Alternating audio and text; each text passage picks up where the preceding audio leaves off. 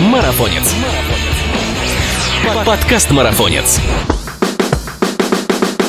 Всем привет! Это подкаст «Марафонец». Здесь мы обсуждаем бег и спорт на выносливость. Тренировки, соревнования, мотивацию, экипировку. Другими словами, все, что делает нас сильнее, а жизнь активнее. Об одной из тонкостей беговой подготовки следовало бы без стеснения предупреждать начинающих бегунов. Это проблема с желудком во время тренировок и соревнований. В том или ином роде, часто или редко, но они почти наверняка случаются с теми, кто всерьез занялся бегом. Забежать в синюю кабинку на дистанции, потому что скрутило живот, и потерять драгоценные минуты на забеге – такая ситуация сплошь рядом встречается в среде и опытных бегунов, и новичков.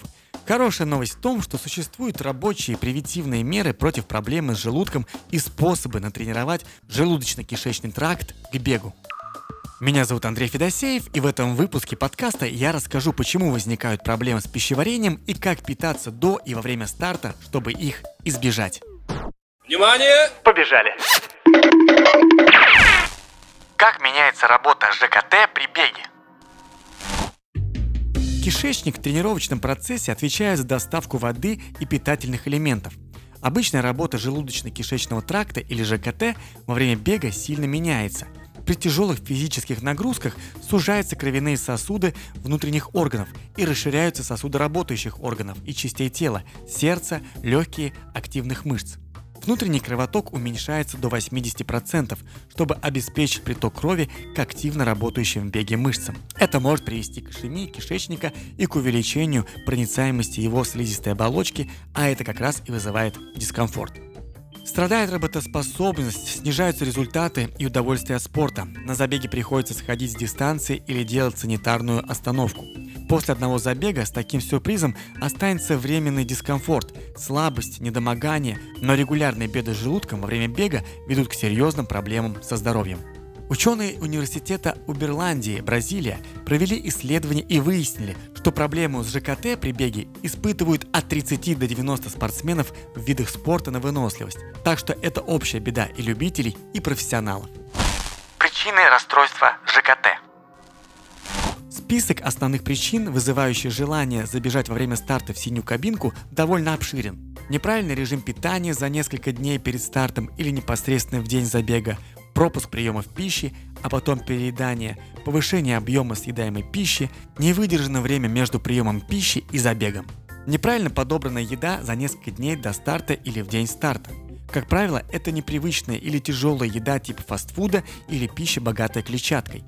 Эксперименты с питанием на забеге. Не стоит впервые в жизни пробовать энергетический гель и даже пить изотоник во время соревнований.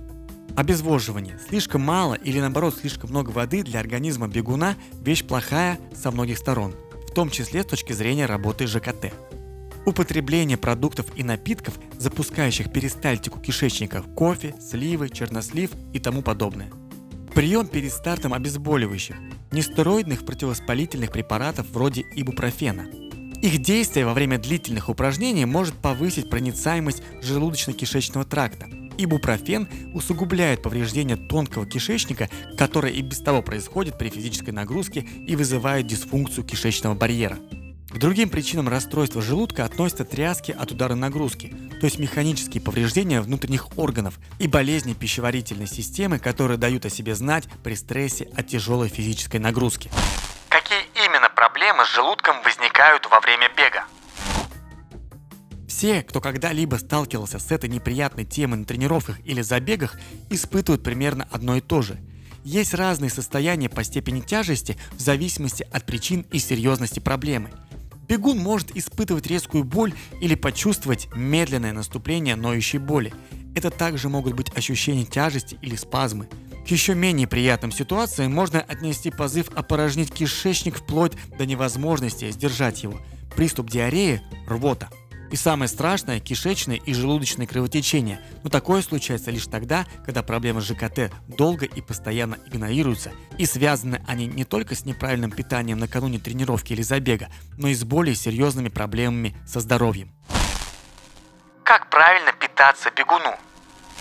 Если исключить патологии и прием таблеток, то проблемы с желудком связаны с питанием, а именно с неправильной стратегией питания – она, как и правильная стратегия тренировок, выбор экипировки и тактики на соревнованиях – часть подготовки спортсмена.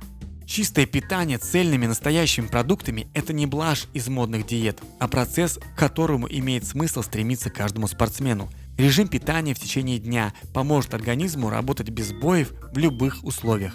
Можно встретить рекомендации, что до тренировки надо поесть самое позднее за 2-3 часа, и только по прошествии этого времени идти бегать. На самом деле этот вопрос довольно индивидуален. Время переваривания одних и тех же продуктов у всех людей разное. Кто-то через эти два часа уже снова будет голодным, а кому-то и трех часов мало, чтобы усвоить тарелку овсянки. Поиграйте с временным окном между приемами пищи и тренировки. Если вам комфортно бегать уже через 45 минут или час после еды, бегите. Если нет, ждите дольше. В стратегию питания нужно включить прием спортпита типа энергетических гелей – если планируете их есть на забеге. Нужно задолго до старта проверить, как на вас сработают гели. Подходят ли они, не случается ли спазмов или расстройства. На одну из длительных тренировок надо взять с собой гель и съесть его, а потом последить за реакцией организма. Нельзя впервые прибегать к спецпитанию гелями и изотониками на самом старте. Что есть до и во время забега? Во-первых, никакой новой еды утром перед забегом – если вы привыкли завтракать овсянкой, то ее и надо есть. И лучше не есть ничего непривычного или вредного несколькими днями ранее. За несколько дней до старта нельзя менять рацион питания. Нельзя есть непривычную еду и в день перед забегом. Не ешьте пищу, богатую клетчаткой, особенно грубой. Исключите жирную, острую, жареную еду, полуфабрикаты и фастфуд, еду и напитки, стимулирующие пристальтику желудка. Не ешьте слишком много на ночь накануне забега и не переедайте на завтрак. Может не только скрутить желудок, но и заколоть боку. Следите за водным балансом. Недостаток жидкости также может спровоцировать проблемы с животом.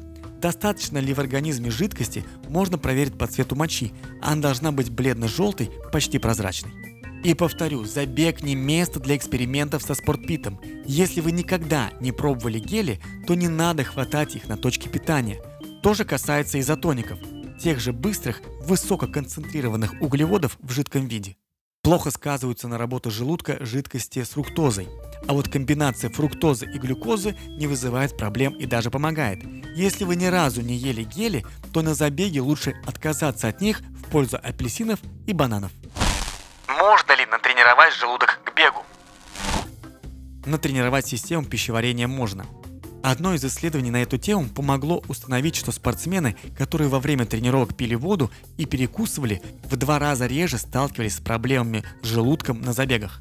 Изменение показателей связано с улучшением всасывания микроэлементов и жидкости, и, как выяснилось, этот навык отрабатывается, как и выносливость и скорость. Навык перекуса и питаться на бегу следует прицельно отрабатывать. Удобно это делать на дорожке или на стадионе, где есть возможность поставить бутылку и отпивать из нее через интервалы времени. В остальных случаях придется взять воду с собой. Это помогает физиологической адаптации организма и учит не захлебываться и не давиться едой на бегу.